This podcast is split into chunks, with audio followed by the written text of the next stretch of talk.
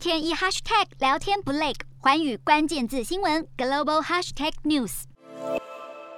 在俄罗斯全面入侵乌克兰后，美国总统拜登宣布对俄罗斯实施新一轮严厉制裁，阻碍俄罗斯以世界主要货币开展业务的能力，同时也制裁其银行和国有企业，包括俄国国营联邦储蓄银行和俄罗斯外贸银行的外汇管道，目的是为了牵制俄罗斯发展军事力量。会中有记者提问，是否会敦促中国协助孤立俄罗斯？拜登回应表示，目前没有准备对此发表评论。而中国外交部发言人华春莹则强调，美方并没有权利要求中国怎么做。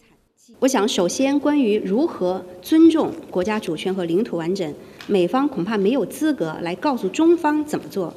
对于国家主权和领土完整问题，中国人民有着特别真实而深刻的理解和感受。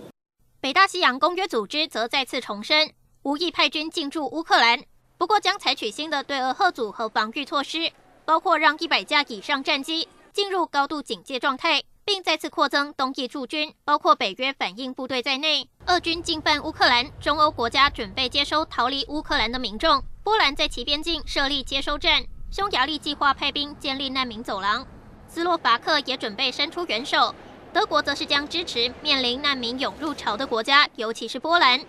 环宇新闻陈静综合报道。